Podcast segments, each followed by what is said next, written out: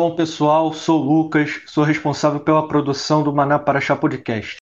Sou do Ministério Apostólico Nova Antioquia, juntamente do apóstolo Jorge e do profeta Eloy, estarão gravando semana após semana a palavra dele sobre a Paraxá da respectiva semana. Estaremos publicando todas as quintas-feiras à noite. O Maná Paraxá Podcast tem como finalidade alcançar pessoas que buscam aprender sobre a Torá e a restauração, e também te permitir que membros e não membros do Ministério Apostólico Nova Antioquia possam estar conectando-se com a Paraxá durante outras atividades do seu dia a dia, seja dirigindo, trabalhando, estudando ou fazendo outras atividades. Os episódios estão disponíveis em diversas plataformas de streaming. Compartilhem com amigos e familiares. Se você não é membro do Maná e quer entrar em contato conosco, siga a nossa página no Facebook, mande um e-mail que estará disponível na nossa descrição e inscreva-se no nosso canal do YouTube. Shalom, aqui quem fala é o apóstolo Jorge. Nós estamos em mais um, um tema das Paraxás do Maná. Você que nos acompanha em todos os nossos canais de internet, nós queremos abençoar a tua vida e hoje nós vamos entrar na Paraxá Vaikra, é, um, um livro também de Vaikra. Né? A primeira Paraxá ela tem o nome do livro de Vaikra, também conhecido né, como o livro de Levíticos. Mas eu gosto muito de usar é, é, o significado original do hebraico, Vaikra, porque vai criar, vai trazer muito a ideia do chamado, e a gente vai falar sobre isso, enquanto que Levíticos aponta muito para o ministério levítico e limita muito a nossa compreensão a respeito do significado do livro. Nós queremos, nesse, nesse episódio, trazer um pouco mais a respeito disso, de qual a intenção do livro, é, alguns, alguns aspectos importantes desse livro de Vaikra que nós estamos começando, estamos nessa jornada para entender mais a respeito de, desse livro. Então, vamos lá. Né? Paraxá começa com a expressão e ele chamou. Por isso o nome Vaikra, chamou, porque Vaikra tem a ver com chamado, com Deus chamando a Moisés, Deus chamando o povo de Israel, e também, consequentemente, tem a ver com o chamado de Deus para cada um de nós sermos sacerdotes, reis e profetas, mesmo nesse tempo final. Né? Então, vem ali essa expressão, e Adonai chamou a Moisés os rabinos do século XII ensinaram que Vaikra é o livro mais difícil de toda a Torá, porque ele está repleto de leis e mais leis, inclusive diversos preceitos sobre o sistema sacrificial, um livro mais normativo. Por esse motivo, considerado o mais difícil, com procedimentos complexos acerca dos sacrifícios a serem apresentados. Mas existe uma coisa aparentemente contraditória. E você poderia me dizer o que é contraditório? O livro de, de Vaikra, o livro de Levítico, ele é apresentado, como eu já disse aqui, pelo, pelos rabinos como o mais difícil. Porém, o Midrash, né, que é a interpretação, a conclusão um texto, revela que as crianças de Israel começam o estudo da Torá com o livro de Vaikra. E por isso aqui a gente encontra uma determinada contradição e, e através dessa contradição a gente encontra uma lição. Porque surge uma dúvida. Por que pequenas crianças irão começar o estudo da Torá com o livro mais difícil? Explicam os rabinos que a razão disto é que os sacrifícios tinham por objetivo tornar o homem puro em relação ao eterno. As crianças, então, aprenderiam o caminho da pureza, com o coração puro, não com temor do juízo, mas com convicção do amor de Deus para os perdoar. Então, o início dos sacrifícios né? Ele, ele vai trazer ali essa ideia que muitos de nós temos errônea, né? De que os sacrifícios, na verdade, eles são é, é, simplesmente um conjunto de regras para espiar o povo ou para, para que o povo é, adorasse a Deus, mas na verdade o fundo, o significado por detrás era de que Deus queria que o povo entendesse a santidade, o estar limpo diante de Deus, perdoado. Né? Então isso é muito, muito especial. Né? Então, em Mateus 18, no versículo 4, nós vemos o seguinte versículo: Portanto, o maior no reino do céu é quem se faz humilde como uma criança. Né? A gente vai vendo aí um, uma, um, um paralelo entre os textos do Novo Testamento e o início da compreensão do livro de Vaikra. Né? O cristianismo enxerga o livro de Levíticos apenas como um livro que fala dos sacrifícios e leis. Porém, o livro de Vaikra fala do amor da terra e a oferta do perdão ao pecado, aquele que se arrepende. Esse é o pano de fundo. O pano de fundo é que todas aquelas regras sacrificiais que às vezes elas não são bem compreendidas ou bem entendidas, elas têm um pano de fundo a ideia de que Deus está ofertando já antecipadamente o perdão para que nós pudéssemos nos aproximar dele através disso. Então isso expressa o amor de Deus. Né? Yeshua falou de amor com base em Vaikra, em Levíticos 19, 18, né? na parte B. Eu vou ler aqui para vocês, Levíticos 19, 18. Deixa eu ir aqui para mostrar a vocês né? é, 19, 18. Na parte B, eu vou ler de tudo para vocês. Não te vingarás e não guardarás rancor contra os filhos do teu povo. Amarás o teu próximo como a ti mesmo. Eu sou o Senhor. Né? Então, é, diz ao contrário: ame o seu vizinho como a si mesmo. Eu sou Adonai. O livro de Vaikra também é um livro que vai além das mensagens de amor também trata de outros temas que abordaremos aqui. Vaikra fala que o Eterno é Kadosh, é santo. E também diz que nós devemos ser Kedoshim, santos. Santos como ele. Um dos temas, então, é a santidade. Então, já falamos que é, Vaikra fala do chamado, Vaikra mostra que os sacrifícios, na verdade, revelam o amor de Deus e já antecipando o perdão dos pecados para que nós pudéssemos nos aproximar dele. E agora nós vemos também um tema da santidade, que Deus desejando que nós nos aproximemos do seu caráter, dos seus atributos, de quem ele é, né? tendo a natureza de filhos, né? porque a santidade ela nos aproxima da natureza de filhos de Deus. Né? Então, diz lá, em vez disso, sejam santos para mim, pois eu, Adonai, sou santo, e os separei dos outros povos para pertencerem a mim. Então, a santidade também fala de uma separação. Santidade fala de que você não é igual às demais nações. Você não é igual às ideologias do mundo. Você não é igual o sistema mundano, satânico. Você precisa se aproximar da palavra.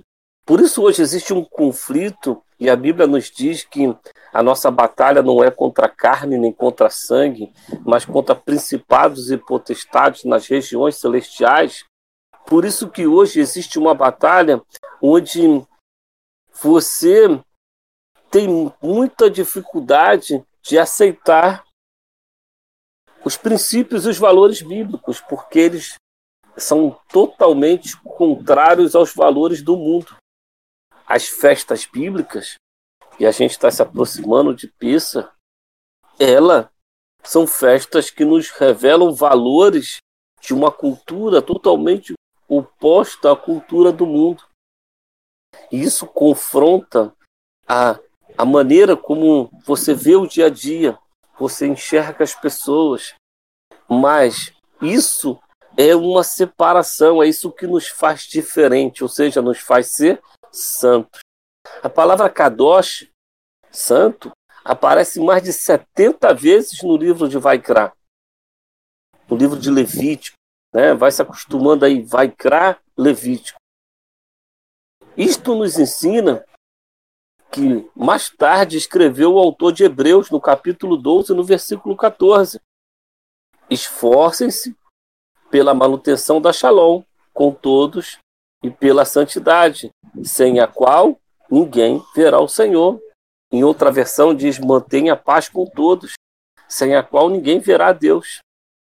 Então, é, é, ele vai falar isso com base lá em Vaikra. E é muito importante a gente ver esses versículos do Novo Testamento e entendendo pela ótica da, da Paraxá e da ótica da Torá. Por quê? Porque em outra Paraxá nós dizemos que é, Yeshua é a finalidade da lei, é, ele é o objetivo da lei.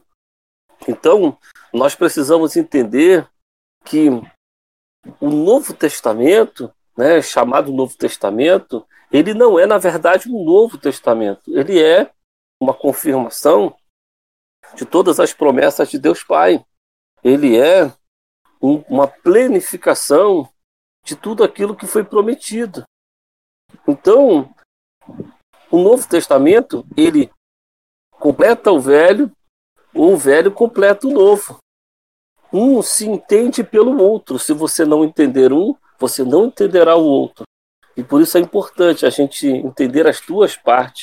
E é por isso que a gente traz para você vez por outra, essa conexão do Velho e o Novo Testamento como fonte de inspiração daqueles que escreveram, ou seja, a inspiração do autor de Hebreus é o livro de Vaikra. Você vê claramente o livro de Hebreus paralelo ao livro de Vaikra. E se você não entender o livro de Vaikra, jamais você entenderá o que é dito pelo autor de Hebreus. Outro tema abordado no Vaikra é sobre o mediador. Olha quantos temas tremendos sobre o mediador. Os sacerdotes eram mediadores entre o povo e o eterno. Ou seja, o homem, para acessar o eterno, tinha um intermediário. Da mesma maneira que os sacerdotes eram mediadores entre o povo e Elohim, e Yeshua hoje é o mediador entre os homens e o Pai. E através de Yeshua nós chegamos a Deus. Ele é o nosso caminho, né? a nossa verdade e a vida. Ou seja, através dele nós chegamos ao Pai. Né? Ele é o único caminho. Outra grande mensagem encontrada é o princípio da expiação. Olha quantos, quantos temas. Princípio da expiação, da substituição, porque a expiação é uma substituição onde o animal inocente é morto no lugar do pecador. Então, a gente olha e fala assim, tadinho do animal, né? Mas era ele ou você? Ou você. E Yeshua, ele também ele vai se apresentar como esse expiador. Ele morre no nosso lugar. Olha quantas coisas estão ali com a base em Vaikra e o Novo Testamento. Então, existem etapas da expiação. A mão na cabeça do cordeiro, a confissão, o derramamento de sangue. E por isso, Yeshua é o nosso corban, é a nossa oferta, o nosso cordeiro, o nosso substituto. Vejamos o que diz o apóstolo Paulo em Romanos 6,14. Paulo, em Romanos 6,14, diz: Porque o pecado não terá autoridade sobre vocês, pois vocês não jazem sob o legalismo, mas debaixo da graça. Uh, que tremendo! Porque na última paraxá nós falamos sobre o tema estar debaixo da lei. E agora nós vemos o tema estar debaixo da graça. Não estar mais debaixo da influência do pecado, mas sim agora estar debaixo da influência de o perdão e a justificação para a nova vida, para assumir o que é dito pelos apóstolos, uma nova criação, uma nova oportunidade de reescrever a tua história. Mas que tremendo isso, você fala, tudo isso está no Novo Testamento. Não, tudo isso começa em Vaikra. Se você não entender Vaikra, você vai ler esses textos do Novo Testamento e eles vão parecer com significados incompletos. Para serem completados, você precisa entendê-los. E nós vamos nessa jornada, a partir de, desse, desse podcast, né? nós vamos nessa jornada, através do livro de Vaikra, para entender cada parte até o final. E a gente está te convidando para isso.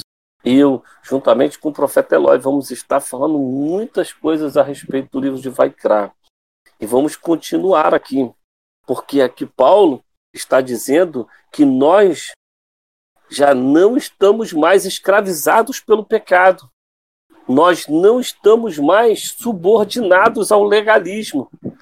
Nós estamos debaixo da Hesed, da graça. Em hebraico, Hesed, o Eterno, quando nos deu a sua graça, nos deu poder para deixarmos o pecado. Ele diz: o pecado não terá autoridade sobre vocês. Então o pecado não tem poder sobre a minha vida, ele não tem poder sobre a tua vida, porque eu estou debaixo da graça. Uau, que tremenda compreensão é essa! Porque o que nós aprendemos de graça nos dias modernos é o contrário do que nós estamos lendo e te ensinando nessa noite.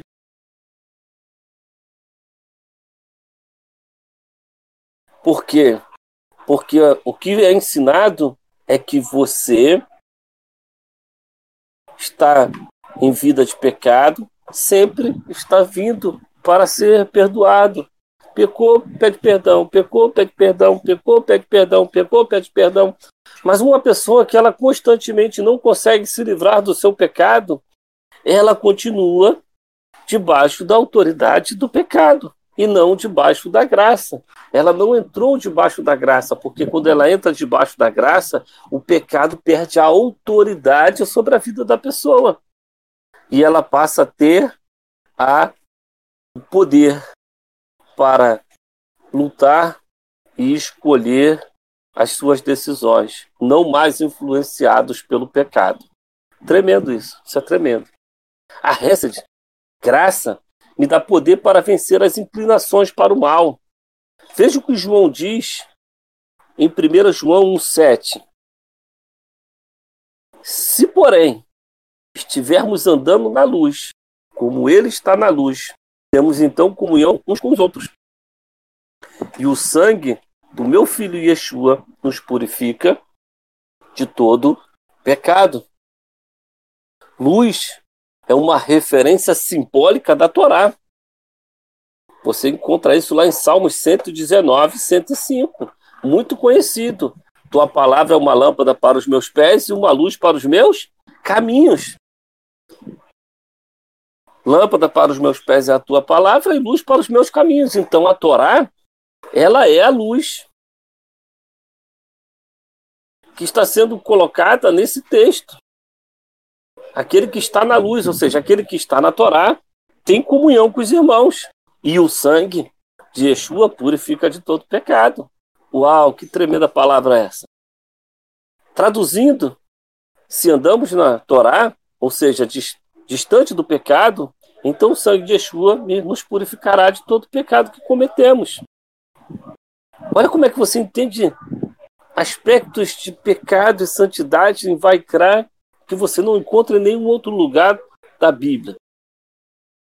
Veja, a purificação do pecado pelo sangue de Yeshua Então só acontece após o abandono do pecado. O objetivo do corban, da oferta, era aproximar o homem do eterno. Os corbanotes, as ofertas, plural, holocausto, também chamado no hebraico de oferta queimada ou oferta de elevação, a ideia é que o sacrifício subia para Elohim quando expressava fidelidade e sinceridade. Subia como aroma suave, como intercessão ouvida. Esta oferta representa a submissão dos homens. Olha aqui, quantas coisas a gente está falando aqui. São muitas coisas. E nós estamos apenas no primeiro, primeiro paraxá do livro de Vaikra. Nos dias de Peça, e nós estamos em dias de Peça, nós estamos na metade da contagem para chegar a Peça, dos 14 dias que o cordeiro é observado. Né? Então, nos dias de Peça eram oferecidas ofertas de elevação. Está lá em Números 28, 16 e 19. Era uma oferta de elevação no primeiro mês, no 14 dia do mês. É Pêssar de Adonai.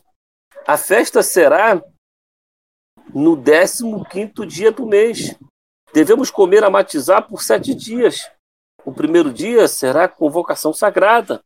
Não realize nenhum tipo de trabalho comum, mas apresente uma oferta feita pelo fogo, uma oferta queimada a Adonai, consistindo em dois novilhos, um carneiro e sete cordeiros de um ano, apontando que o Eterno quer que seja elevado aos céus nesses dias que antecedem Peça, nossa oferta de fidelidade e submissão a Ele, com sinceridade e lançando para fora o fermento da maldade, que você vê lá em 1 Coríntios 5, de 7 a 8. Você começa a ver o paralelo entre aqui a, festa, a ordem do Eterno a respeito da festa de, de Peça, e o ensinamento de Paulo em 1 Coríntios 5, de 7 a 8, onde ele diz: livrem-se do hamet, do fermento velho, para poderem ser uma nova massa, porque na verdade vocês estão sem fermento, pois o cordeiro de Pêssar, o Messias, foi sacrificado dessa forma. Cele dessa forma, celebremos o Seder, o jantar, sem qualquer vestígio de hamet, o Hamlet da impiedade, do mal, mas com o matizar da pureza e da verdade. Uau! Olha Paulo dizendo: celebre a festa, faça o jantar de peça. Faça o jantar de peça, mas celebre sem o fermento, sem aquilo que faz inchar a soberba, a impiedade, a maldade, tudo aquilo que te afasta de Deus, sem que deixe que essas coisas elevem cresçam dentro de você. Ao contrário, lança isso fora. Lança isso fora quando você for celebrar Pissa. No capítulo 3 de Levíticos, encontramos a oferta de paz, chamada em hebraico de Shlamim. Da mesma maneira que Yeshua é o cordeiro que nos traz a paz, como está escrito lá em Isaías 53:5, que diz: "Mas ele foi ferido por nossas transgressões, esmagado por nossos pecados. A disciplina que nos corrige caiu sobre ele, e por suas feridas somos curados." É Yeshua quem promove a reconciliação do homem com Deus, pois ninguém pode chegar ao Pai a não ser por ele. João 14, 6. Mas veja, essa oferta de paz, ela está lá em Vaikra. Você chega e passa pelo, pelo profeta messiânico, chega no Novo Testamento e vê o cumprimento, a plenificação, mostrando e confirmando que Yeshua verdadeiramente é o Messias de Deus. Né? Então, no último capítulo dessa paraxá, encontramos algo muito interessante. Temos finalidade de todos os sacrifícios eram manifestar a Hesed, ao seu povo, ou seja, a graça. A finalidade de todos os sacrifícios eram manifestar a graça, e não a lei, mas a graça. Levíticos 5, 26, que diz assim: Assim o corrém, o sacerdote, fará expiação pela pessoa distante de Adonai, aquela que está afastada, pelo pecado, por alguma coisa que, que, que cometeu, e ela será perdoada de qualquer coisa que tenha sido culpada. Ou seja, ela receberá graça. O sacerdote espiará e o, a pessoa que está afastada, que está em pecado, receberia perdão e, consequentemente, receberia graça. Então, receba graça nesse podcast. Receba graça com esse conhecimento. Receba poder para governar sobre todas as adversidades, culpa ou limitações. Receba graça para vencer as tuas adversidades. Saiba, o pecado já não tem autoridade sobre a tua vida, porque através de Vaikra você sabe que o sacrifício que ali foi expresso, foi consumado e planificado em Yeshua, para que você tenha poder para governar poder para viver uma vida de rei e de sacerdote. Amém? Quero passar aqui o profeta. O profeta vai completar essa essa paraxá, trazendo seu comentário, trazendo a sua a sua parte, a sua visão, a sua leitura dessa paraxá para abençoar a tua vida ainda mais. Amém. Shalom a todos. É, mais uma paraxá, mais um estudo. Estamos iniciando é, a paraxá de Levíticos, vai entrar a paraxá, né, nossa Bíblia, nós usamos no Maná a Bíblia do, do David Esther, ela vai do né, Levíticos 1, vai cá 1, 1 até 6, até 6. O, na verdade, até 5, 57. Nas outras Bíblias, né, ela vai estar lá até o capítulo 6, versículo 7. Só estou falando porque, de repente, você vai querer dar uma conferida, vai dar uma lida e, e vai parar um texto um pouco antes. E, então, ela vai até 6, versículo 7. Tá?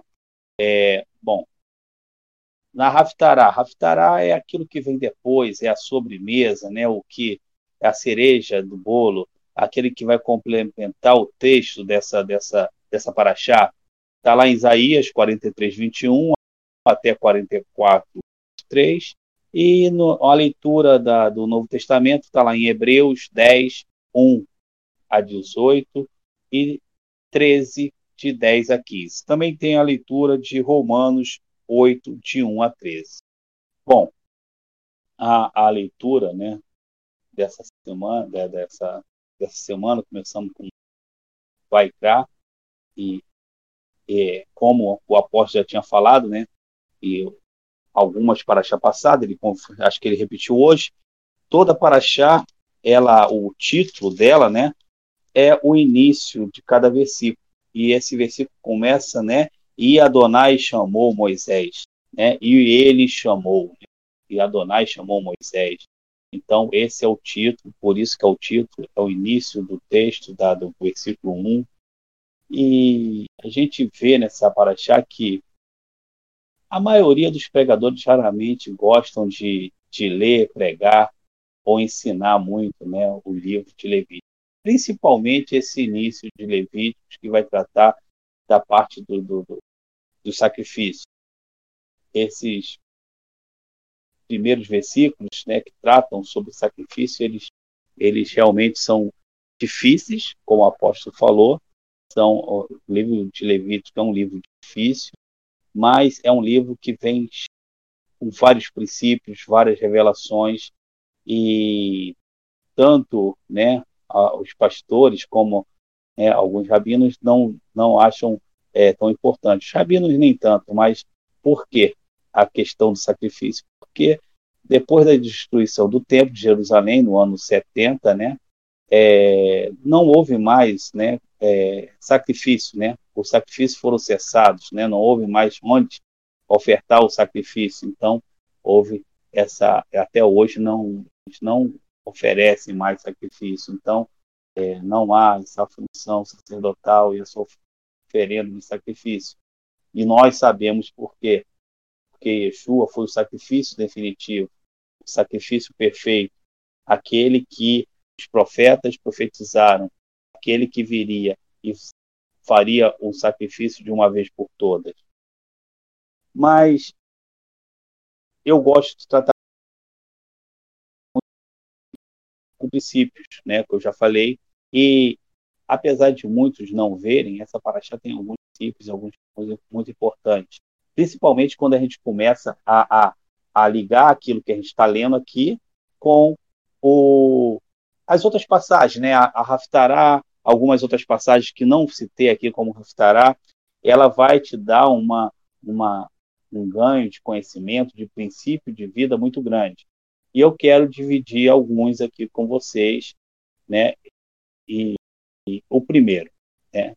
Lendo essa essa paraxá, você vai ver que o sistema sacrificial não é absoluto, ele é relativo. É relativo ao seu status social e financeiro, da pessoa que sacrifica. A gente vai ver isso, que cada pessoa, dependendo do seu status, ela tinha um tipo de doação. Dependendo da riqueza né, do pecador, de sua capacidade de sacrificar animais, ele teria que dar um, um boi, teria que dar um carneiro, teria que dar um animal maior. Já uma pessoa pobre não precisa de um, um, um animal desse grande, né? Um, nem uma ovelha, nem um touro, nem uma cabra, nem mesmo duas pombinhas. E era o menor sacrifício que tinha pelos pecados, né? É, é, se ninguém, se não tivesse nada, ofereça duas pombinhas. E mesmo aqueles que não tinham nem duas pombinhas, basta ele, o pobre, trazer um punhado de milho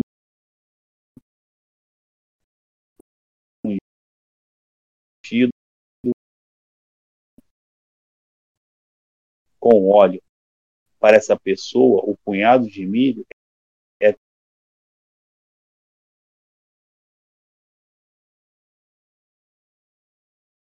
era um amor por aquele que cometeu o pecado. Porque o pecado afasta o homem de Deus. O pecado é o que impede o homem de se aproximar de Deus. E Deus tem interesse em que você é, é, quebre essa barreira. E não é a tua posição social vai impedir que você se aproxime do eterno. Aquele que tinha muito, o sacrifício era o mais alto. Aquele que tinha um pouco mais,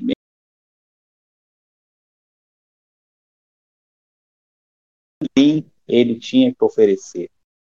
Ele tinha que oferecer, era um sacrifício do coração dele, um sacrifício de aproximação, um sacrifício de amor. Então, primeira coisa, né, que a gente quer tocar é que é isso, o, o sacrifício não é não era absoluto, ele era relativo. Hoje também a gente tem que pensar também assim. É, hoje o que Deus está buscando são corações. Claro, corações, e a gente falou já sobre isso com a luz dos olhos, né? É, que são a, a, a, se não há luz nos seus olhos, você é uma pessoa avarenta, e se há luz nos seus olhos, você é uma pessoa que, que doa com todo o coração. Não aquela pessoa que tem e não dá, mas aquela pessoa que, mesmo que não tem, vai dar aquilo que tem do seu melhor, daquilo que ela tem de melhor, com qualidade, porque ela ama o eterno. Mas ela também não é, é exigida dela um sacrifício acima daquilo que ela possa dar um sacrifício acima daquilo que ela possa realizar, daquilo que ela possa fazer para se aproximar novamente do Eterno. Então, isso também mostra para gente né, o amor do Eterno. E isso é importante porque hoje a gente vê é, é, uma cultura do mundo que tem entrado dentro das igrejas onde ela quer cobrar no mesmo nível de todos. E, e muitos, por essa cobrança, não alcançam o eterno, não alcançam o algo a mais, não crescem, não, não são, são impedidas de crescer. porque se torna pesado. A religiosidade pesa, a religiosidade da cobrança. Então, é, o Eterno ele não, não faz essa acepção. Ele coloca onde todos possam alcançar, todos possam atingir. Nada também é, é, é, é de graça, como a gente falou da, da última paraxá. É, você tem que dar sua parte. Até aquele que não tinha nada, ele tinha que trazer o milho e o azeite ungido lá, ungido, para poder ter seus pecados perdoados. Tá? Segundo ponto é que o pecado também é relativo. A gente falou que sacrifício é relativo, mas o pecado também é relativo. E a gente vai ver, principalmente nesse livro, que há pecado. Todo mundo fala, né? Eu vou quebrar agora uma, um conceito para quem está ouvindo, que a gente foi criado na, nas igrejas ouvindo que pra, para o eterno, para Deus, não há pecadinho, pecadão. Tudo é pecado, não. O pecado também é relativo. E aí eu vou não vou entrar em versículo, mas se a gente pegar a punição do pecado, de alguns pecados aqui, você vai ver que tem pecado que era a morte, tinha pecado que você tinha que trazer uma oferta, tinha pecado que você só tinha que estava impuro e você não poderia participar do, do, do, do, do tabernáculo, você não poderia entrar lá, você estava impuro, você tinha que se afastar.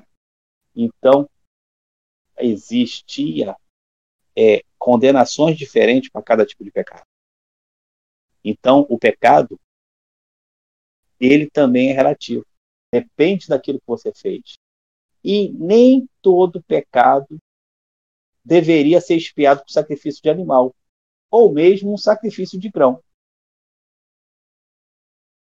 Nenhum desses pecados é, é, que, que foi né, citado, ele poderia ser feito isso e os pecados, né, é, é, que essas punições exigiam, é, pedia, né, ó, você vai sacrificar isso, vai sacrificar aquilo, mas tem pecados que não está dentro disso aí. E aí a gente pega o texto de, de o texto de Mateus 5, 23, 24, onde Yeshua nos deu a seguinte lição sobre um assunto, lá no Sermão do Monte. É, ele fala o seguinte: portanto, se você está oferecendo sua oferta, está falando de uma oferta, opa, estou falando de oferta, a oferta que eu vou dar no altar, e lá lembrar que seu irmão tem algo contra você, deixe sua oferta ali, na frente do altar. Primeiro vá reconciliar com seu irmão. Então venha e ofereça o seu presente. Então, esse tipo de pecado é o pecado pessoal, o pecado que o homem tem contra o outro, né? Isso não era um pecado onde o sacrifício de animal, o sacrifício, seja lá do que fosse, oferecesse, iria te trazer um perdão. E até hoje não traz. Você tinha que tomar a tua decisão. Você tinha que tomar e ir lá e se reconciliar com ele. Yeshua estava ensinando isso. É um tipo de pecado que a gente pensa assim: ah, Yeshua morreu no madeiro pelos meus pecados. Mas o pecado que você tem contra o seu irmão, esse só você pode.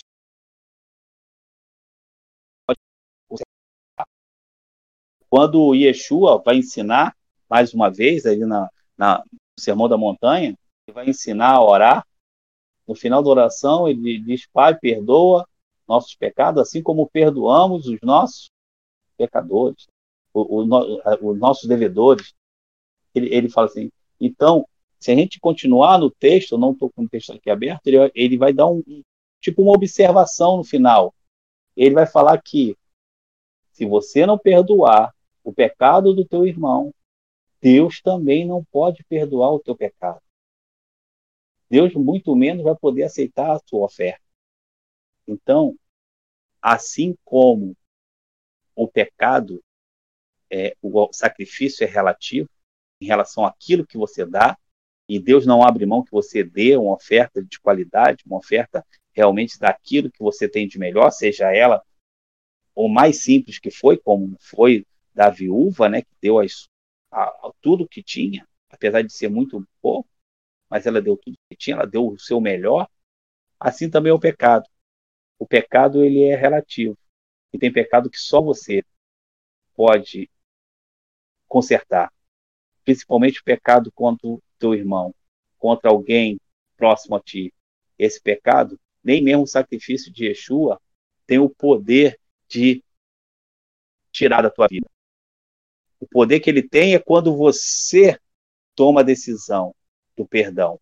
Quando você toma a decisão de perdoar. Quando você toma a decisão de fazer a tua parte, que é procurar ele, como diz aqui, ó, Yeshua ensinando, procura teu irmão, vá primeiro reconcilie-se com teu irmão. Quando você toma essa decisão, aí sim, o poder do sacrifício dele, do sangue dele, vai restaurar, vai trazer perdão, vai mudar toda a situação. Então, isso mostra a, a clara ênfase de Yeshua nos pecados de homem para homem, como sendo de importância número um, não espiado pelo sistema de sacrifício. E cabe ao próprio indivíduo resolver sua dívida com seu irmão. Somente então o sacrifício e a adoração a Deus podem ser colocados em seu devido lugar. Se você não faz isso, nem teu sacrifício, nem sua adoração vai ser aceita.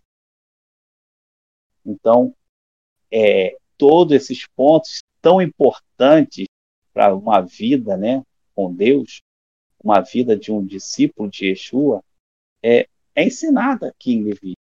É que a gente vê, simplesmente a gente vê na forma literal e a gente não procura o contexto, não procura fazer, buscar os textos que vão complementar e trazer o princípio daquilo que está sendo falado. E o terceiro ponto é que existe pelo menos sete tipos diferentes de sacrifício que a gente consegue detectar, ver, né, estudar aqui em Levi. E algum deles não tem nada a ver com pecado. Existe sacrifício de ação de graça, de purificação e outros, e vários outros.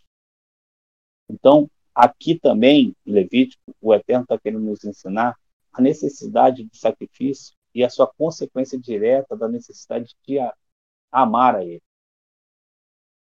Só há amor com sacrifício. Você não ama ninguém sem sacrificar em alguma parte. Você não vai amar o Eterno sem se sacrificar. E isso é, é, é, é visto, é colocado em alguns textos, né? No Novo Testamento, né? Também a gente vai ver, parece indicar que existe sacrifícios maiores do que o sacrifício do templo. E quando o, o apóstolo Paulo, o apóstolo Shaul, ele, ele se coloca como um, um sacrifício vivo, ele se coloca até mesmo a sua salvação é, é, pela, pela o povo de Israel, né? E lá em lá em Romanos de 1 a 4, assim também como Moisés fez em relação ao povo, quando ele foi interceder para o povo, né? Lá em Êxodo 32, 30 de 30, 32, Êxodo 32, de 30 a, a 32, a gente leu nas paraxás passadas, deixa eu ver aqui, é, tá aqui. E aconteceu que no dia seguinte Moisés disse ao povo: Vocês cometeram um grande pecado. Portanto, agora irei ao Senhor. Talvez eu possa fazer expiação por seus pecados. Então Moisés voltou ao Senhor e disse: Ó, oh, essas pessoas cometeram um grande pecado, fizeram para si um Deus de ouro. No entanto, agora se perdoaram os pecados deles, mas se não oro, apaga-me o teu livro que escreve. Então, Moisés se colocou como é, é, sua própria vida em relação ao povo. Olha, me apaga do livro, me apaga do teu propósito, me apaga da, da, da minha salvação, daquilo que tem sobre minha vida, mas perdoa, perdoa esse povo. Assim também, Paulo, ele lá em Romanos 9, 1 a 4, ele vai falar o seguinte: Digo a verdade como alguém que pertence ao Messias, não minto, e também minha consciência dá testemunho, governada pelo Ruacodas, pelo Espírito Santo. Minha tristeza é tão grande e a dor em meu coração tão constante que eu desejaria pôr-me sob a maldição de Deus e ser separado do Messias, se isso pudesse ajudar meus irmãos, minha carne e meu sangue, o povo de Israel, eles foram feitos filhos de Deus. A Shekinah esteve com eles e as alianças lhes pertencem, da mesma forma a outorga da, da, da Torá, a adoração no templo e as promessas. Então, aqui, ó, o apóstolo Shaul, o apóstolo Paulo, ele se coloca, olha, que eu seja afastado do Messias, que, que tudo aquilo que eu tenho não seja como nada, que minha salvação não tenha em, em, em prol de que o meu povo seja salvo. Então, esse tipo de sacrifício são sacrifícios onde, onde o, o, o, é um sacrifício maior do que o sacrifício. É um sacrifício onde você coloca a sua própria vida, você coloca a sua própria vida é, em prol dos outros, em prol do povo. E o próprio apóstolo Paulo, em Romanos 12, 1, ele fala que nós também, aí ele faz um desafio a nós. Romanos 12, de 1 a 3, ele vai falar o seguinte: a nossa forma de viver, a nossa forma de caminhar, nós, como reis e sacerdotes, como devemos caminhar? Ele fala que isso aí é o, é o básico para a gente. Ele fala assim: ó, eu os exorto, portanto, irmãos, terem em vista a misericórdia de Deus, e se ofereçam em sacrifício vivo e separado para Deus. Isso irá agradá-lo, pois é a adoração do templo, lógica de vocês. Em outras palavras, não se deixem conformar com os padrões do Olan Hazé, os padrões do mundo. Em vez disso, continue transformando mediante a renovação da mente, para que saiba o que Deus deseja, e todos concordarão que seu desejo é bom, satisfatório e fadado ao êxito.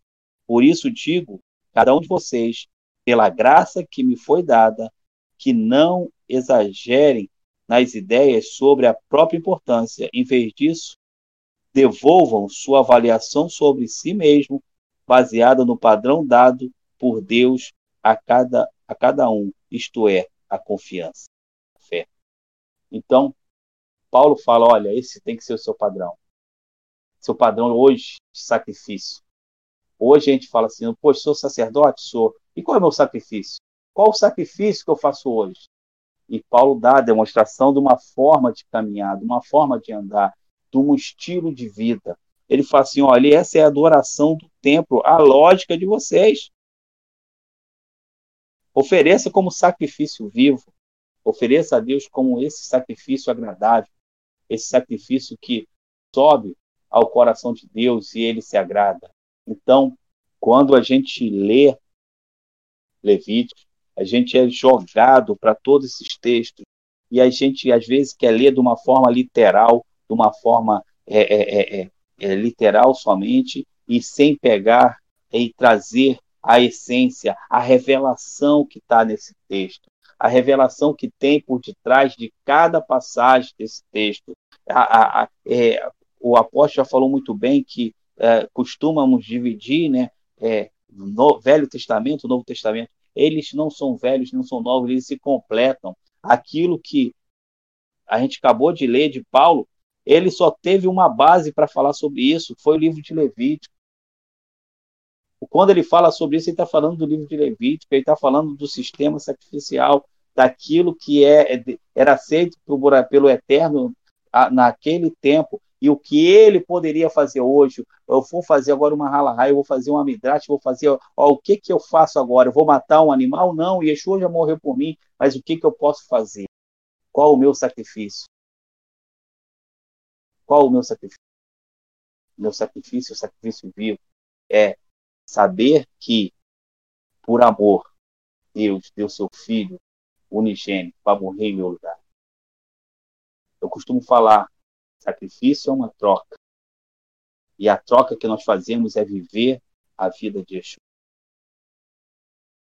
Ter esse estilo de vida.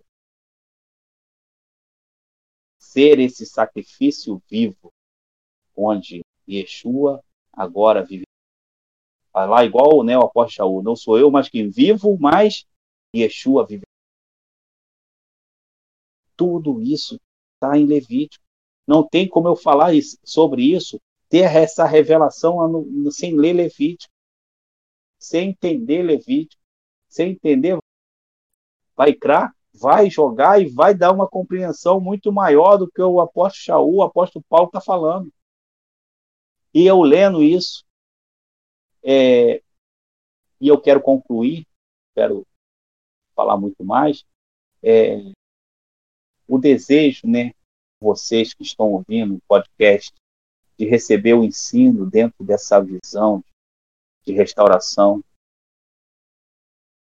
são sempre procurados a, e até certo ponto aceitam, todos procuram, até certo ponto aceitam, é receber o ensino dentro dessa visão.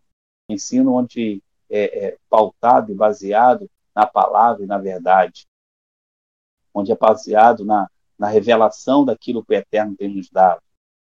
Mas tem um elemento que impede da gente viver a cultura. Ela é um elemento forte. E se o diabo hoje ele não pode mais torcer as palavras, ele vai usar a cultura para desviar os bons e inocentes que buscam por esse. E vocês vão entender quando eu estou falando cultura. Ele vai desviar porque eu, eu falo que hoje ele não pode usar mais a palavra.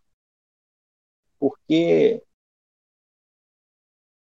é chegado um momento que tomamos uma decisão e, e queremos né, viver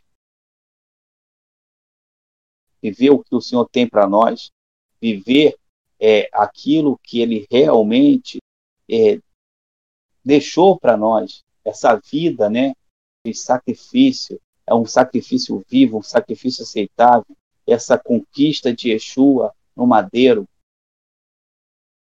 E ele fala, através desse ensino, que nós precisamos nos restaurar.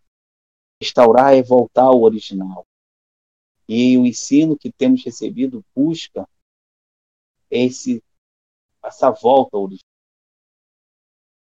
E essa volta original, ela traz três pontos, né, é, é fortes que são são fracos para muitos viverem e muitas igrejas viverem, que é a unidade do corpo do Messias, uma fome pela verdade bíblica, não a verdade é, é, é a verdade que que os outros falam para você, que alguém disse que é certo, ou que o teu pastor disse, não, mas a verdade é revelada, aquela que você busca, aquela que o Espírito vem e confirma no teu coração. Não queremos ser gurus, onde você escuta aquilo que a gente ensina e você acha que é a mais pura verdade. Não, eu te desafio a ler, eu te desafio a consultar, eu te desafio a buscar, eu te desafio a comprovar se aquilo que nós temos falado realmente condiz com a verdade bíblica. Porque aqueles que seguem os outros são doutrinados né, na sua mente, eles são como aqueles que, que seguem um rebanho. Eles, na verdade, eles, eles não sabem o que fazem, são levados por, por se você perguntar por que você faz isso, por que você acredita naquilo, você vai falar, não, porque o pastor disse, porque eu... não foi porque você teve uma revelação. E essa fome pela verdade bíblica é baseada, primeiro, e é o que a gente busca no contexto original, que é o quê? É dentro do contexto histórico, voltando no tempo e o lugar quando os eventos aconteceram, nós nos colocarmos dentro do evento e quando os apóstolos escreveram aquilo, como é que era, o que que ele estava escrevendo, qual era a sua linguagem original. Não colocar agora a filosofia, o helenismo dentro daquilo que eles escreveram. Não contaminar, não deturpar, mas trazer o original. E hoje é muito mais fácil. Hoje temos várias ferramentas, a internet está aí. Vocês são mesmo, para nos ouvir, vão usar a internet. O acesso à informação é gratuito para todos. sem nenhum custo, quase. Tudo o que precisamos é ter um compromisso com a palavra de Deus, com sua verdade. Eu te desafio a ter um compromisso com a palavra de Deus com sua verdade. Busca, busca, tem essa fome pela verdade. Não a verdade que te falava, mas a verdade que vai ser revelada no teu coração através do Borracó. E o terceiro, o ponto principal, é que tudo o que isso, né, tudo isso que a gente falou em cima requer é que entendamos o nosso compromisso. E o nosso compromisso é simplesmente compromisso com a Eterno. Hoje nós temos um compromisso, um compromisso nosso está com o Eterno. É o compromisso de ser rei sacerdote, buscar viver dentro da halahá dele, dentro do estilo de vida dele, que ele possa nos tornar confiáveis das suas revelações, que a revelação venha cada vez mais fresca, que nós possamos não somente ter um entendimento dela, porque só ter o conhecimento não basta, eu preciso viver ela, eu preciso colocar em prática. Quando a gente fala halahá, halahá é a forma de caminhar. Quando eu caminho por alguma coisa, eu vivo aqui. E o nosso compromisso não é com denominação, nem com o espírito partidário que nos divide, nos alia um dos outros. Somos alienados. Somos partidos. Eu conversava esses dias em casa e uma das questões que me levantaram foi por que somos tão partidos, por que somos tão alienados. Porque nosso compromisso está com as instituições, está com as pessoas, nosso compromisso não está com o eterno. Mas hoje eu te desafio, tenha um compromisso. Leia a palavra de Deus, ore, leia, busque, busque a verdade acima de tudo. Ponha sua mente para funcionar, questione, busque por revelação do alto. Não contente somente com as ouvidas e ensinada pelos outros. Busque a revelação do alto e a testificação de todo o ensino que você recebe. Não deixe a cultura do mundo, e aí eu venho dizer essa. É essa cultura que eu estou falando. A cultura que está impregnada dentro das pessoas que buscam o eterno, dentro da religião que, que vem desde Roma, que foi passada para Lutero, que está dentro de muitas igrejas, uma cultura que te impede de pensar, te impede de receber revelação do alto.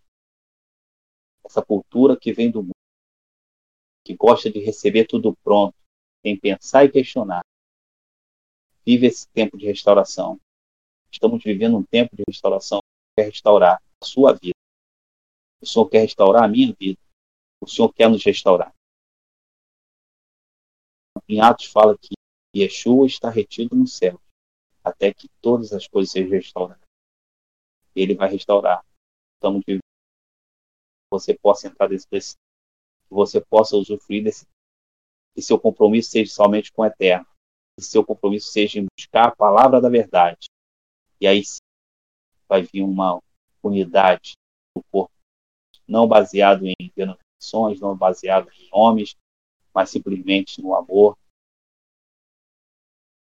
do Eterno. Para vocês nessa noite, esse podcast, só o início para cá, estamos caminhando, ainda tem coisa ainda para gente compartilhar e de, de que você possa ter cada vez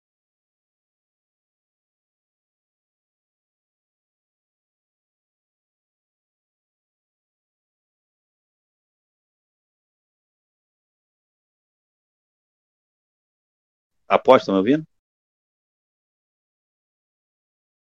Sim, estou ouvindo. Tremendo tudo isso. Penso que o livro de Vaikra e essa primeira paraxá, paraxá muito, muito cheia de informações, né, onde quem vem nos acompanhando talvez seja paraxá com maior número de informações e aqueles que gostam de buscar, como foi dito agora, que buscam é, o original e que conferem a palavra, vai ter muita informação para conferir. E isso é muito bom, eu gosto muito disso.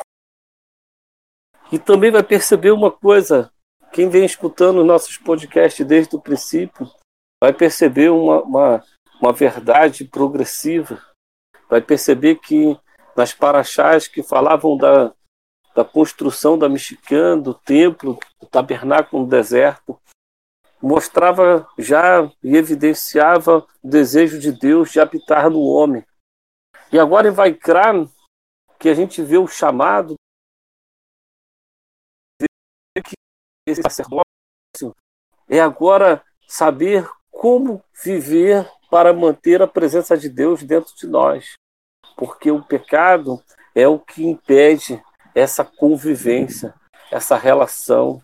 É o pecado é o que impede é, é, viver um, um nível mais profundo, um nível de maior intensidade e intimidade com Deus, onde os milagres, onde os sinais, onde a libertação, a cura é experimentada de uma forma muito natural. Então, nós podemos até também trazer mais esse aspecto, né, de que esse primeira primeira paraxá fala para nós de como devemos viver, como devemos conduzir a nossa vida para que Deus não somente habite em nós, mas que ele se manifeste em nós. Para que ele se manifeste e a sua Shekinah seja vista em nós. Então, é muito tremendo, muito tremendo. Eu fecho a minha parte aqui com isso, falando esse mais esse detalhezinho, devolvendo, né, nesse nosso já famoso ping-pong final, quando é, eu faço a minha parte da Paraxá, o profeta traz lá a sua visão da Paraxá e a gente tem um cenário maior e no final a gente faz aquele famoso ping-pong, onde às vezes a gente troca perguntas, onde a gente traz mais um comentário ou outro e esse é o meu comentário final, porque nós estamos num banquete nessa paraxá, um banquete onde você pode aí se deliciar, desfrutar de tudo aquilo que foi ministrado para você. Amém? Profeta, deixo com você para você ter é, esse espaço para trazer o seu comentário e também querendo já fazer o um encerramento nossa paraxá vai entrar. Amém. É, realmente foi tempo bom.